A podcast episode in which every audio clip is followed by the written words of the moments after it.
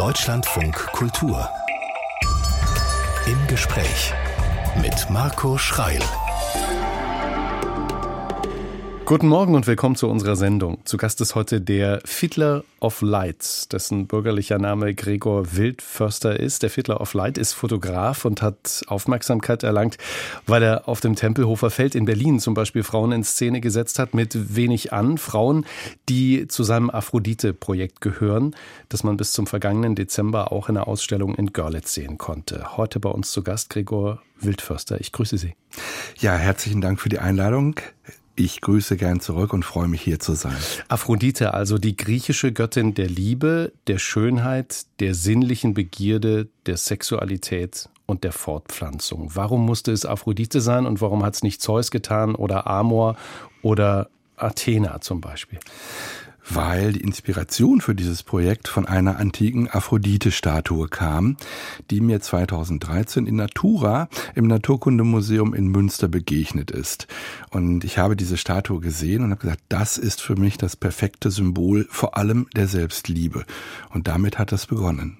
Wenn Sie Selbstliebe sagen, dann äh, sprechen Sie aus Erfahrung. Sie haben in Ihren letzten Jahren auch zu sich selbst und zu Ihrer Selbstliebe finden müssen, richtig? Das ist ein paralleler Prozess, der nicht unbedingt mit diesem Projekt zu tun hat, aber bei dem mir dieses Projekt auch geholfen hat. Das Aphrodite-Projekt, wie beschreiben Sie es denn? Was ist es, was Sie da gemacht haben? Das ist äh, eine längere Herleitung. Es beginnt mit dem, was wir gerade schon angesprochen haben, mit der Begegnung dieser antiken Aphrodite-Statue, die diese Inspiration für mich in sich barg, weil sie an sich heruntergeschaut hat und sie hat ein Lächeln im Gesicht. Das heißt, was sie gesehen hat, sich selbst, das gefällt ihr. Mhm. Und das erkennt man an dieser Statue. Und äh, damit begann es für mich, dass es zunächst mal ein Symbol der Selbstliebe ist. Und dann kam für mich der Gedanke, dass jede Frau das Recht hat, haben sollte, sich so anzusehen und so erfreut zu sein über das, was sie sieht. Das und gelingt den meisten ja nicht. Das ist es. Und meine Intention war, dazu beizutragen, dass es, dass es funktioniert, dass es besser funktioniert. Ich habe mir vorgenommen, dann Varianten dieser Statue mit Frauen jeden Alters, jeder Statur und auch jeder Herkunft inszenieren zu dürfen. Und das begann erstmal mit dem Gedanken über Einzelinszenierungen, die ich dann auch jahrelang so gemacht habe. Mhm. Wann haben Sie damit angefangen genau? Die Begegnung mit der Statue war 2013 und im Grunde habe ich die ersten Aphroditen auch 2013 inszeniert. Was ist jetzt noch beeindruckend an diesem Vorbild? Also Sie sagen, Aphrodite schaut sich selbst an und ist mit ihr zufrieden. Gibt es aus, äh, ich sag mal, Fotografensicht durch diese Linse, gibt es da noch mehr, was Sie entdeckt haben? Es ist eine extrem schwierige Pose einer Frau, die auch sehr wenig trägt. Also sie, sie erkennt ihren Körper und der Betrachter erkennt ihn auch. Mhm. Es ist schwierig, diese Pose fotografisch umzusetzen, weil sie eine unglaubliche Körperspannung benötigt, was nicht für jede Frau, die vor die Kamera gekommen ist, gleichermaßen einfach war. Und es sollte ja nicht verkrampft wirken, sondern es sollte ein Symbol der Freude und der Selbstliebe werden. Und das ist die Herausforderung gewesen bei der Inszenierung. Mhm. Sie haben das zehn Jahre lang gemacht in verschiedenen Städten mit verschiedenen äh, Frauenkonstellationen. Wie haben Sie denn diese Frauengruppen zusammengestellt? Wir, wir müssen dann nochmal unterscheiden. Die Einzelinszenierungen, das war eine lockere, noch nicht festgelegte Reihe über viele Jahre. Und dann gab es 2019 die Idee, die meine Lebensgefährtin Susanne hatte, die gesagt hat, Mensch, wir müssten doch mal mehrere Frauen zusammen als Aphroditen inszenieren. Wir müssten die Vielfalt doch mal die, auf einen Steig, bringen. Die Steigerung der, der eigentlichen Idee. Genau, und da kam zunächst die Idee zu sagen, wir machen das einmalig. Das sind dann die Ruhrpott-Aphroditen geworden, die wir 2019 in Gelsenkirchen inszeniert haben und die ein ganz toller Erfolg waren, die also sehr, sehr viel positive Resonanz gebracht hat die auch in den Weg in internationale Fotomagazine gefunden hat, die Auszeichnung bekommen haben. Und der nächste Schritt war eigentlich der, dass eine Fotografin in Baden-Württemberg ein Bild inszeniert hat, was mich sehr stark an die Aphroditen erinnert hat. Mhm. Und ich habe sie angeschrieben und hab, sagte, Mensch, Sabrina, das, was du da gemacht hast, finde ich toll. Das erinnert mich an die Aphroditen. Und sie schrieb zurück, ja, äh, die waren auch mein Vorbild für dieses Bild und das hat mich bewegt, das hat mich berührt, das hätte ich nicht gedacht. Und der nächste Schritt war zu sagen, Mensch, dann können wir doch in Baden-Württemberg auch mal zusammen Aphroditen inszenieren und du gehst mit vor die Kamera. Fand sie super. Und dann war der Gedanke zu sagen, wenn wir das in Baden-Württemberg machen können, dann sollten wir das in jedem Bundesland machen. Und das haben sie dann gemacht und sind auf äh, Aphroditen-Fototour gegangen. So ist es. Das, auch das habe ich wiederum meiner Susanne zu verdanken. Das hätte ich aus eigener Kraft zu der Zeit gar nicht geschafft. Auch krankheitsbedingt, auch der persönlichen Lebenssituation geschuldet. Aber sie hat gesagt, komm, ich manage das für dich, ich stehe an deiner Seite, ich nehme dir die Arbeit ab drumherum, du kannst dich auf das Künstlerische konzentrieren und nur so konnte das funktionieren. Wir haben gerade schon festgestellt, dass dieser ähm, Blick an sich selbst herab, ähm, der Blick der Aphrodite, eine, ein Moment ist, bei dem viele Frauen, wahrscheinlich auch nicht nur Frauen, sondern Menschen im Allgemeinen strugglen und mit ihrem Körper nicht zufrieden sind, wenn sie ihn selbst betrachten. Wenn sie dann gleich mehrere Frauen vor ihre Linse bekommen, die eben nicht viel anhaben, außer so einem so ein Seidenbaumwolltuch, mhm. ne, ähm, dann muss ja auch sehr, sehr viel Vertrauen da sein. Wie bauen Sie dieses Vertrauen auf? Das ist gar kein gar kein aktiver Akt. Ich glaube, das ist eine Gabe, die mir gegeben ist. ich glaube, zum einen hat es damit zu tun, dass ich den Menschen mit Respekt, mit einer positiven Art und Weise begegne, dass ich ihnen von Anfang an das Gefühl gebe, dass sie schön sind und etwas Besonderes sind und mich dafür auch nicht verstellen muss.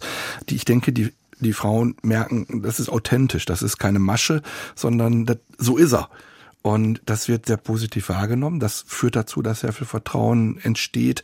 Ich denke, bei vielen ist es auch so, dass sie meine Arbeit vorher schon wahrgenommen haben und sagen, jo, so möchte ich auch gesehen werden. Und was dazu kommt, das ist etwas, das habe ich auch erst gelernt im Projekt. Das wusste ich gar nicht, dass dieses Erlebnis wertgeschätzt zu werden, sich untereinander wertzuschätzen, Teil von etwas so was Schönem zu sein. Das wollte ich gerade sagen. Der, was der Künstler will, ist ja klar. Sie möchten dieses Foto haben, aber was die Frauen äh, möchten, muss ja dazu passen. Ja, und das tut es. Das ist eine wunderbare Kombination. Und wie gesagt, wir waren nach den Robot-Aphroditen sehr zuversichtlich, dass es dafür überall Frauen gibt, die sagen, ich möchte Teil dieses Projektes sein und ich möchte Teil dieses, dieses äh, künstlerischen Projektes sein. Aber was dann eben dazu kam, ist, die, die Freude, die ich offenbar auch vermitteln kann, die mit diesem Vertrauen zu tun hat und die noch darüber hinausgeht, dass das Erlebnis gleichbedeutend ist wie das Ergebnis für ganz viele Teilnehmerinnen. Naja, offensichtlich können Sie sehr viel Wärme auch vermitteln, weil wenn im Januar äh, noch Schnee liegt und die Damen also mit fast nichts bekleidet im Schnee stehen und Modell stehen, dann braucht es wahrscheinlich sehr, sehr viel überzeugende Wärme. Oh ja, und, und, vor allem den Spaß an der Sache. Also ich, ich, Sie merken vielleicht, wenn ich rede, wir sind jetzt im Radio, man kann es nicht sehen, aber äh, ich, ich sprühe dann auch vor Begeisterung, weil ich stehe da so hinter und das, das kann ich vermitteln. Und ich weiß, wenn Menschen mit Adrenalin so etwas machen, dann spüren die keine Kälte mehr, dann haben die einfach Riesenfreude. Sie gehen auch kurz ins Wasser und kommen wieder raus, obwohl im Februar in Halle bei den Sachsen-Anhalt-Aphroditen sind fast alle Teilnehmerinnen in den Heidesee gegangen. Bei acht Grad Außentemperatur. Eine fantastische Gruppendynamik. Niemand ist davon krank geworden, aber alle haben unglaubliche Glücksgefühle mitgenommen. Und trotzdem kann ich es mir vorstellen, dass die Frauen vorher doch sicher sehr nervös sein werden? Ich denke, das hängt von der jeweiligen Persönlichkeit ab. Es gibt Frauen, die an dem Projekt teilnehmen, die schon sehr erfahren vor der Kamera sind bei denen ist die Nervosität weniger groß. Da ist, äh, glaube ich, die Vorfreude dominierend. Mhm. Und bei denen, für die es eine neue Erfahrung ist oder die so etwas sehr selten tun, da ist die Aufregung groß, ja. Ich frage nach der Nervosität, um festzustellen, wie sich die Frauen im Allgemeinen aus Ihrer Beobachtung verändern? Also gibt es einen Vorher-Nachher-Effekt? Es gibt wunderschöne Vorher-Nachher-Effekte. Und der schönste ist also, wenn ich miterleben darf, dass Freudentränen fließen. Weil das, das berührt mich total und das habe ich mehrfach erleben dürfen. Und dass äh, dann natürlich im Nachhinein auch äh, noch so eine Botschaft kommt, zu sagen, das, das ist so toll, dass ich mich das getraut habe. Und äh, ich musste über 50 werden, um das erleben zu dürfen. Das ist so wunderbar. Wenn ich das geben kann, das ist einfach, das ist einfach unfassbar toll. So, und jetzt ist dieses Projekt aber beendet. Also die Aphrodite-Phase ist durch bei Gregor Wildförster? Die Aphrodite in jedem Bundesland Phase ist durch, ähm, weil ich war nun in jedem Bundesland. Es ist insofern abgeschlossen, aber ich möchte gern auch weiterhin Aphroditen inszenieren. Wie ich das bereits mit einer Adipositas-Selbsthilfegruppe getan habe, würde ich auch zukünftig gerne Aphroditen da inszenieren, wo Frauen vielleicht ganz besondere Probleme damit haben, sich schön zu finden, weil sie an einem bestimmten Krankheitsbild leiden oder eben auch vielleicht, wie ich selber, auch mit psychischen Problemen durchs Leben gehen. Und ich würde auch gerne solchen Gruppierungen dieses wunderbare Gefühl geben. Und das hat mit den Adipositas Aphroditen im letzten Jahr begonnen. Und da würde ich gern weitermachen. Bei ich sag mal als Beispiele bei Lipodem-Betroffenen, bei PCOS-Betroffenen, bei äh, ähm, Frauen, die an Brustkrebs erkrankt waren oder sind, äh, so als Beispiel. Ich glaube, da gibt es noch viel mehr. Da, wo gerade die Schwierigkeit besteht, sich selber schön zu finden und ich es offenbar mit meinem Talent hinbekomme, Frauen auch in so einer Situation ein gutes Gefühl zu geben. Da möchte ich weiterwirken, auch mit den Aphroditen. Der Fotograf Gregor Wildförster bei uns im Deutschland von Kultur. Können Sie sich an Ihr allererstes Foto erinnern? Wissen Sie, wann Sie das erste Mal dieses Klackgefühl hatten? Ja, ich habe zu meiner Erstkommunion eine Kodak Instamatic-Kamera, wo Kassetten reinkamen, geschenkt bekommen und ähm, ja, und als ich das erste Mal gespannt und ausgelöst habe, das war ein ganz hartes Klicken und die Bilder waren optimierungsfähig. ich glaube, das war damals sogar ein Schwarz-Weiß-Film, der da bei der Kamera dabei war. Ich kann mich an dieses Geräusch sehr gut erinnern. Ich kann mich an das gute Gefühl, äh, das von Anfang an da war, Bilder machen zu dürfen, kann ich mich erinnern, ja. Um so eine Kamera geschenkt zu bekommen, muss man ja vorher schon irgendwie Interesse äußern. Woher kam dieses Interesse denn? Wer hat denn die Lunte gelegt zum Fotos schießen? Kann ich gar nicht mehr sagen.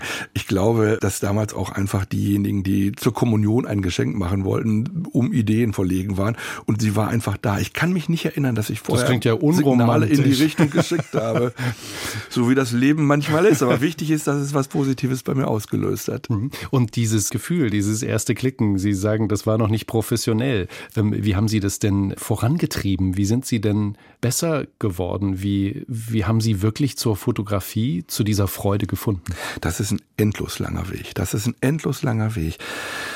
Ähm, ich habe als Jugendlicher meinen Fokus eigentlich viel mehr auf Filmen gehabt. Ich habe mich in der, in der Filmgeschichte bewegt. Ich bin nicht nur in die bewegtes Bild. Ja, bewegtes mhm. Bild. Ich bin nicht ins Kino gegangen, habe mir nicht nur die damaligen Blockbuster angeschaut, sondern ich habe abends äh, vor einem ganz kleinen Fernseher gesessen, weil mein Vater den großen belegt hat und was anderes gucken wollte. Und da liefen dann äh, alte Filmklassiker aus den 30er, 40er Jahren auf verrauschtem Schwarz-Weiß-Fernseher, teilweise mit Untertiteln. Und ich habe diese magische Bildsprache der großen Regisseure, die habe ich aufgesogen. Und ich bin dann regelmäßig ins kommunale Kino gegangen, wo anspruchsvolles Kino lief. Bin da mit, als Jugendlicher Mitglied im Programmbeirat geworden und wollte unbedingt an die Filmhochschule gehen und Regisseur werden und bewegte Bilder inszenieren. Und das ging aufgrund meiner Herkunft nicht, weil dazu waren meine Eltern nicht in der Lage, mich dabei zu unterstützen. Und alleine habe ich mich das nicht getraut. Aus finanziellen Gründen ging es nicht. Ja. In was für einem Haushalt sind Sie groß geworden? Ähm, mit zwei Brüdern, einem Vater, der Tischler war und einer Mutter, die Sekretärin war und auch die, die es auch immer noch gibt, die wunderbar ist. Es war ein tolles, wunderbares Zuhause, muss ich wirklich sagen. Aber eben eins mit limitierten Möglichkeiten, was solche Dinge angeht. Hm. Jetzt ist es ein großer Traum, den Sie da hatten, Filmregisseur zu werden mit bewegten Bildern zu arbeiten. Ich glaube, viele haben so ganz große Träume, die nicht in Erfüllung mhm. gehen. Und trotzdem hinterlässt es ja was bei jeder einzelnen Person. Was hat es denn bei Ihnen hinterlassen, dass aus diesem Traum nichts wurde und Sie einen tollen Job gelernt haben, nämlich Bankkaufmann geworden sind? Ja, ich bin dann Bankkaufmann geworden und habe diesen Job auch, ich glaube, ganz gut gemacht. Die Entwicklung, die ich in dem Beruf genommen habe, die war, glaube ich, schon sehr in Ordnung. Aber es hat mich nie glücklich gemacht. Diese Materie, die ich zwar konnte und ganz gut beherrscht habe, zu der habe ich keinen gefühlsmäßigen Zugang gehabt. Hm. Es war mir nicht wirklich wichtig, was mit dem Geld passiert. Und so brauchte ich eigentlich schon da in dieser Arbeit ein Zusatzgewicht, dass ich das, was ich tue, auch mehr dem Menschen dient und bin damals schon in den Betriebsrat gegangen. Aber auf der anderen Seite war eben dieses Vakuum des unerfüllten Wunsches, eben nicht Bilder inszenieren zu dürfen. Und das war dann auch die Zeit, als ich in der Ausbildung zum Bankkaufmann war, dass ich meinen Vater um seine Kamera gebeten habe, die deutlich besser war als meine Kodak Instamatic, eine Vogtländer, und angefangen habe, ja, selber Ambitionen zu entwickeln, dass die Bilder eine bestimmte Wirkung haben. Also ich habe versucht, das darüber zu kompensieren. Herr Wildförster, Sie haben denn also wirklich, wie ich finde, einen sehr, sehr wertvollen und anständigen Job. Wahrscheinlich hat man das damals so gesagt, lernen was Anständiges, genau. Junge.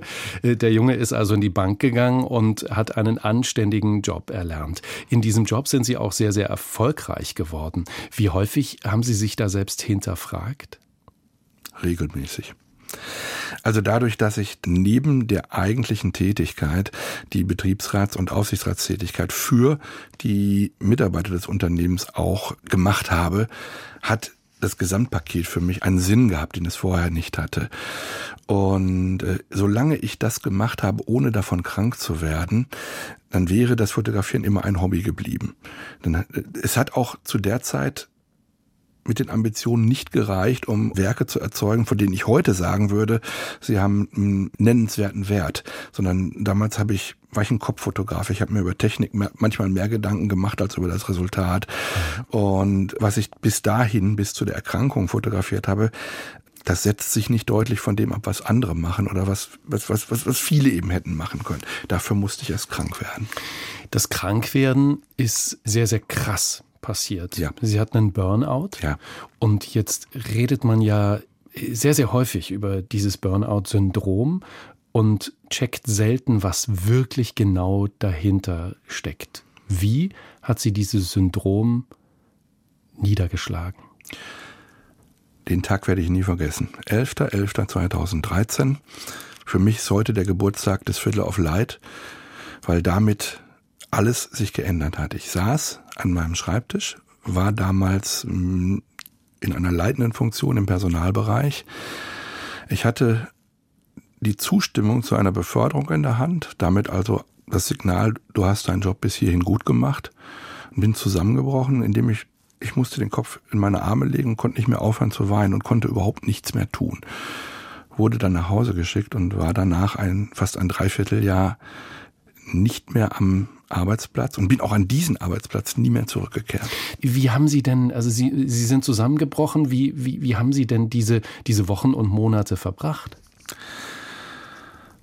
Die habe ich damit verbracht, mir erstmal Zeit für mich zu gönnen, die ich in dem Job zuletzt überhaupt nicht hatte oder viel zu wenig hatte, runterzukommen, mir Hilfe zu suchen mhm. und dann mit der Hilfe, die ich bekam, sowohl medikamentös als auch äh, in Form von Therapie, als auch in Form einer Reha-Maßnahme, mich so weit herzustellen, dass ich damals noch mit dem Fokus äh, wieder zurück an einen Arbeitsplatz im gleichen Unternehmen, nicht den gleichen, aber an einen anderen. Äh, und parallel dazu habe ich angefangen, die Kamera wieder in die Hand zu nehmen, die auch vorher viel zu oft liegen geblieben ist, und dann Menschen zu inszenieren. Und da, und da, von da an war alles anders. Ich würde es gern verstehen. Was bedeutet in Ihrem Fall Burnout? Was haben Sie übersehen? An welcher Stelle sind Sie falsch abgebogen? An welcher Stelle haben Sie sich selbst nicht erkannt, dass Sie zusammengebrochen sind? Als ich die Seiten gewechselt habe im Unternehmen, aus der Mitarbeitervertretung in den Personalbereich. Wobei falsch abgebogen ist richtig in Bezug auf das, was mir damit passiert ist, auf die Krankheit, auf den Burnout und auf alles, was mir danach Leiden verschafft hat. Richtig abgebogen im Hinblick darauf, dass der Künstler sich Raum geschaffen hat, hm. den er vorher nicht hatte und der und ich mich von da an eigentlich überhaupt erst als ein künstlerisch arbeitender Fotograf wahrnehmen konnte. So eine Art Befreiung? Einerseits ja, ja, mhm. weil ich habe etwas gemerkt, ich kann etwas, von dem ich vorher nicht wusste, dass ich es kann. Mhm. Ich habe gemerkt, da ist eine Inspiration, die war Jahrzehnte verschüttet. Ich denke, sie war da, aber ich habe sie nie gespürt. Und sie kam erst zum Ausbruch mit der Krankheit. Und das ist parallel zu dem Schmerz, zu dem Leiden etwas Wunderbares gewesen. Ein Zusammenbruch, einmal Burnout, sich wiederfinden, ausruhen, sich wieder fokussieren, wieder zurück ins Unternehmen und dann haut es sie wieder um. Dann ja. haben sie ein zweites Burnout. Haben sie sich selbst die Schuld gegeben oder anderen? Ich habe anderen die Schuld gegeben an dem Teil, der mir Leiden verschafft hat. Ja, als ich zurückgekehrt bin und auch eine andere Tätigkeit in dem Unternehmen angenommen habe, ich habe wieder diese Dinge gespürt, die mich beim ersten Mal kaputt gemacht haben. Und je länger ich da war, desto stärker habe ich das gespürt und desto mehr hat es mich gelähmt. Und dieses war ein schleichender Prozess. Diese Lähmung hat dazu geführt, dass ich an einem Acht-Stunden-Tag vielleicht noch eine Stunde in der Lage war, überhaupt etwas zu tun. Und sieben Stunden, das war furchtbar. Mhm. Nicht in der Lage war, meine Arbeit überhaupt zu machen? Das ist die Frage, die ich, die ich mir dann immer stelle, wenn so intelligente Menschen darüber sprechen, was ihnen widerfahren ist und die Frage eigentlich nicht beantworten können, bin ich selbst dafür verantwortlich oder sind es andere? Haben Sie sich diese Frage gestellt? In der Aufarbeitung auf jeden Fall. Und wofür ich verantwortlich bin, ist natürlich zu sagen, ja, ich habe damals diesen Wechsel gemacht, mit dem das Ganze ins Rollen gegangen ist. Das, habe ich schon final entschieden zu sagen, ich, ich mache diesen Wechsel. Da könnte ich sagen, habe ich meinen Beitrag dazu geleistet, dass es überhaupt passiert. Wenn ich mir aber jetzt als Parallelfluss vorstelle, ich hätte diese Entscheidung nicht getroffen, dann weiß ich nicht, ob, ich, ob es mir heute tatsächlich besser gehen würde, weil ich glaube, dass ich dann als Fotograf nie diese Entwicklung genommen hätte, für die ich heute unendlich dankbar bin.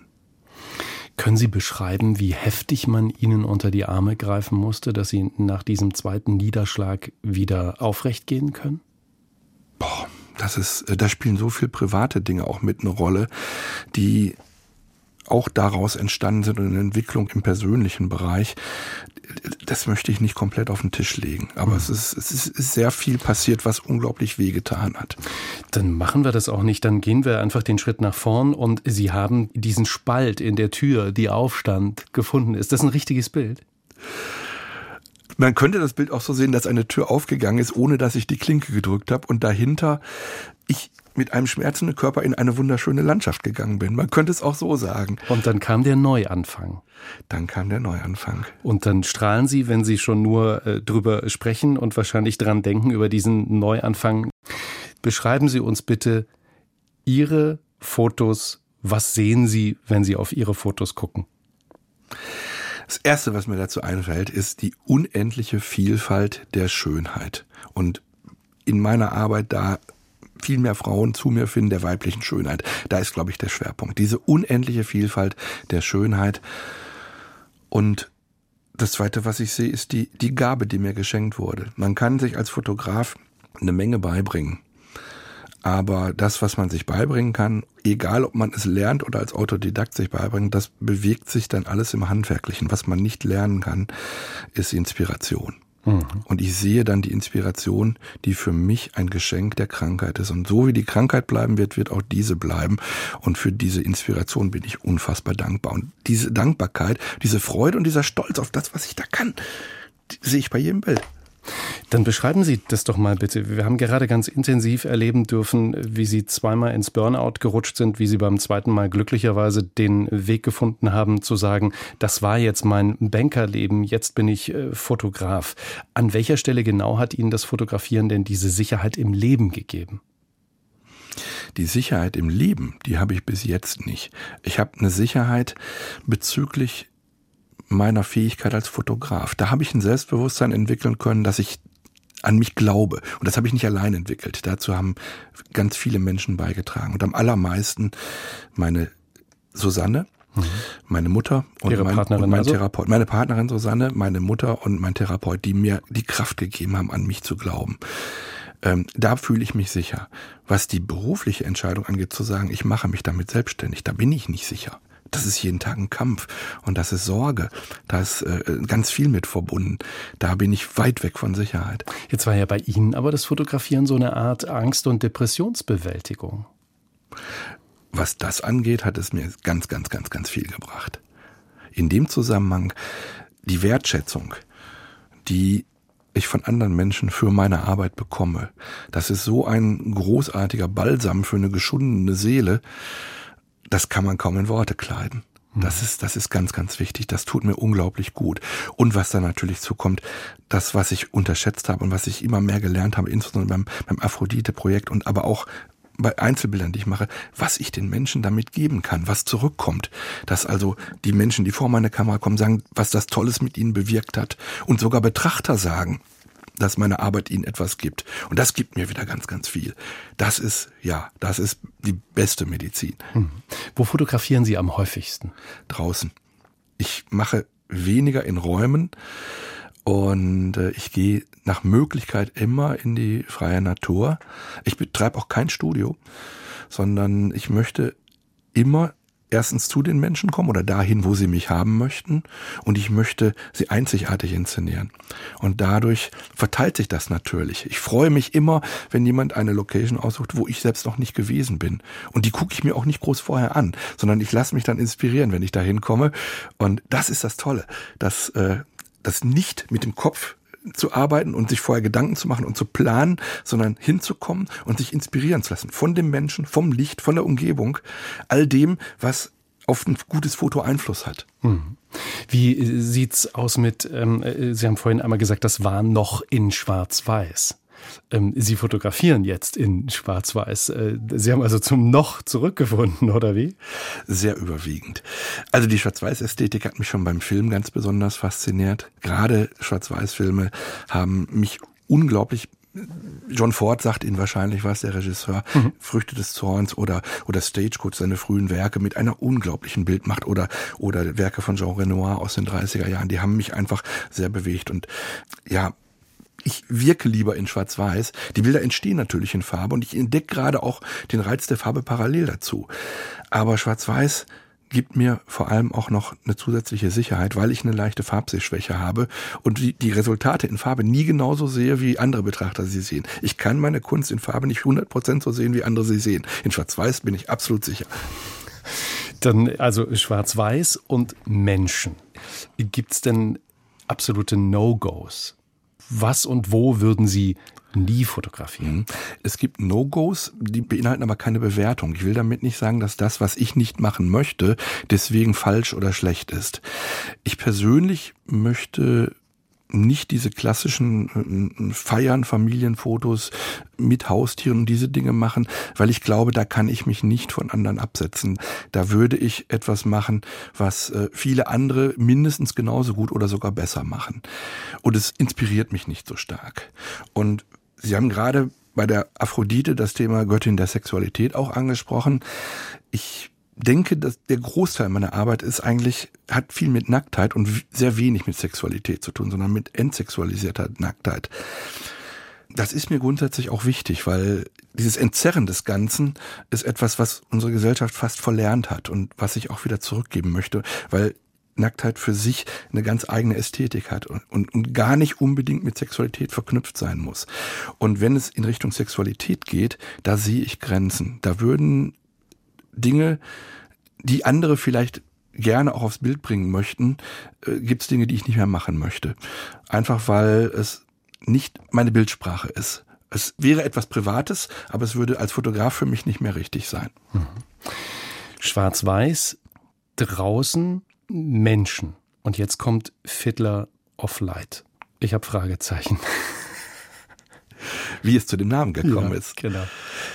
Da spielen mehrere Dinge eine Rolle. Zum einen war eins der allerersten Menschen, die direkt nach dem Burnout vor meine Kamera gekommen sind, eine gute Freundin, die begonnen hat, Geige zu lernen und die gesagt hat, ich möchte eine Inszenierung mich mit Geige. Hat ihre Geige mitgebracht und es sind unglaublich tolle Bilder entstanden. Eins davon hat auch bei einem Wettbewerb sehr, sehr gut abgeschnitten. Das war eines der ersten Werke, auf das ich absolut stolz war. So, dazu kommt, dass mein Vater mich als Kind äh, gerne Fiedler genannt hat, inspiriert durch die drei kleinen Schweinchen von Disney. Und dazu kommt dann noch, dass Fotografie ja Malen mit Licht ist. Und so habe ich irgendwie diese Konstellation hinbekommen. Da hatte ich einen kreativen Moment zu sagen, ich sehe mich als der Lichtfiedler. Ich habe diese vier Seiten, die die Geige hat, mit der Brennweite, mit der Blende, mit der Belichtungszeit und mit dem Faktor Bearbeitung, alles Bs, auf denen ich spiele und auf denen ich etwas erzeuge, wo jeder Zwischenton möglich ist. Und so ist es zustande gekommen und ja, dann wurde es von der Idee zur Marke. Und heute gehört sie mir. Fiddler of Light. Der Fotograf Gregor Wildförster ist unser Gast heute. Wir haben gerade schon beschrieben, wie Fotos von Ihnen aussehen. Gibt es denn das perfekte Foto für Sie? Ich glaube, dass der Begriff Perfektion in unserer Gesellschaft gar nicht so doll besetzt ist, wie manche es gerne sehen. Das Streben nach Perfektion macht unter Umständen nichts Gutes mit den Menschen. Und das ist eine Erfahrung, die ich häufig gemacht habe. Und für mich ist ein Foto dann perfekt, wenn es sowohl den Menschen vor der Kamera als auch den Betrachter als auch mich glücklich macht. Denn wenn man beim Blick in den Spiegel das, was man sieht, nicht schön findet und es vergleicht mit einer, mit einer Pseudoperfektion, die in den Medien, in den sozialen Medien, äh, in der Werbung, wo auch immer, äh, etwas vorspiegelt, was es gar nicht gibt oder nicht geben sollte, dann macht Perfektion nichts Gutes mit den Menschen. Also äh, nicht streben nach dem perfekten Bild, sondern es einfach passieren lassen. Ja. Was sehen Sie denn durch die Linse, wenn Sie fotografieren von einem Menschen, das Sie real, wenn Sie den Menschen real betrachten, nicht sehen? Ist da nochmal ein Unterschied? Wenn ich also durch die Kamera schaue, ist der Unterschied noch nicht da, mhm. sondern wenn ich am Rechner sitze und versuche, den Bildern den Schliff zu geben, den ich für den bestmöglichen halte, dann nehme ich das Licht nochmal anders wahr als in der Entstehung. Also es ist, es ist das, was Licht und die Zusammenarbeit mit mir, mit dem Menschen mache, dass ich natürlich auch versuche und ich glaube, Kommunikation ist da der Schlüssel, den Menschen zu öffnen und ihn so erscheinen zu lassen, dass er sich auf den Bildern auch selbst gefällt. Mhm. Ja. Weil äh, für mich als Laie, ne, ich arbeite mit der Stimme, ich habe von, von Fotografie keine Ahnung. Ich habe den Eindruck, lege ich auf etwas eine Linse, ein, ein Vergrößerungs-, ein Verbesserungsglas, dann sehe ich das, was ich da sehe, noch schärfer, noch intensiver. Vielleicht sehe ich sogar ein Stückchen Seele des Menschen, den ich da vor der Linse habe? Die, die sehe ich ganz bestimmt. Aber das ist auch das Resultat der Kommunikation. Den Menschen vor der Kamera über das Gespräch zu öffnen. Das, das, das Wichtige bei der Fotografie ist nicht die Technik. Da sollte ich mich nur nebenbei mit beschäftigen. Das Wichtige ist der Mensch vor meiner Kamera. Und ich möchte immer die Verbindung zu ihm haben. Und äh, das passiert über Kommunikation. Man sagt nicht, stell dich mal dahin und lach mal, sondern man bringt einen Menschen zum Lachen. Man spricht über sich selbst und über den Menschen, fragt über Dinge nach. Oft, oft gibt es auch einen Schulterschluss über, weil ich auch über meine Krankheit spreche. Und, und viele Menschen, die den Weg vor die Kamera suchen, haben auch damit sich zu kämpfen. Und, und all, all das, die Kommunikation ist der Schlüssel. Und das andere muss ich exzellent nebenbei machen. Aber da darf nicht der Fokus liegen. Deswegen würde ich auch nie zusätzliches Licht mitschleppen und mich mit Blitzgeräten und Arrangements und all den Dingen beschäftigen, sondern es soll so pur wie möglich sein. Es geht um den Menschen, nicht um die Technik. Hm. Lassen sich Frauen leichter fotografieren als Männer?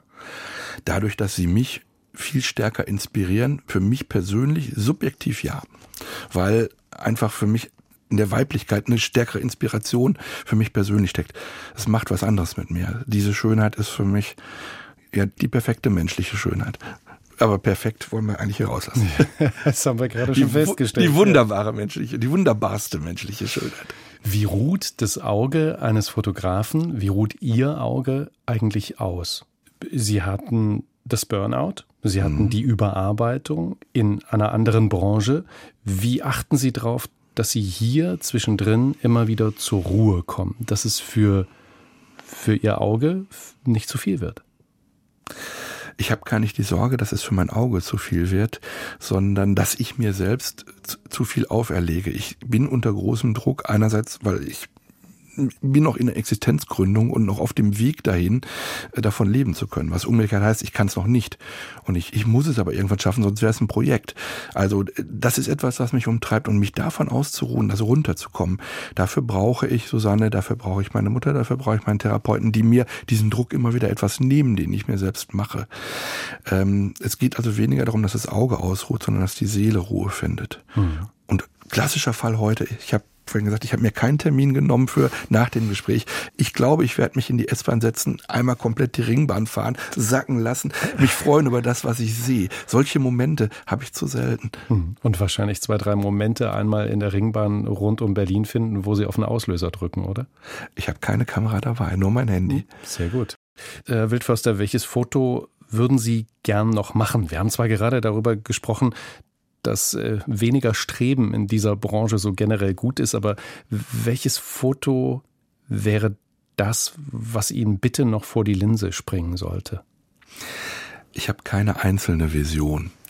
Was mich faszinieren würde, wäre zum Beispiel, wenn ich äh, Aphroditen auf jedem Kontinent inszenieren könnte. Ich würde gerne mehr nochmal, was ich schon gelegentlich tun durfte, auch, auch, auch im Ausland zeigen. Ich würde unglaublich gerne auch mehr Frauen unterschiedlicher Herkunft vor der Kamera haben. Diesen Anspruch habe ich ja vorhin formuliert an das Aphrodite-Projekt, aber diese Vielfalt habe ich noch gar nicht erreicht. Und da wäre ich natürlich absolut dankbar, wenn ich auch Frauen anderer Herkunft, Kulturen finden würde, die den Weg zu mir finden würden und sagen, ja, ich finde es toll, ich würde auch gern so inszeniert werden, wie, wie, wie du das machst. Das wäre noch ein Traum für mich. Herr Wildförster, dann haben wir das Dienstliche an dieser Stelle geklärt. Ganz zum Schluss würde ich gern das Emotionale mit Ihnen besprechen. Haben Sie in diesen sechs Jahrzehnten, Sie werden jetzt 60, das Glück gefunden? Ich bin ganz nah dran. Herzlichen Dank für den Besuch. Ich bedanke mich. Vielen Dank.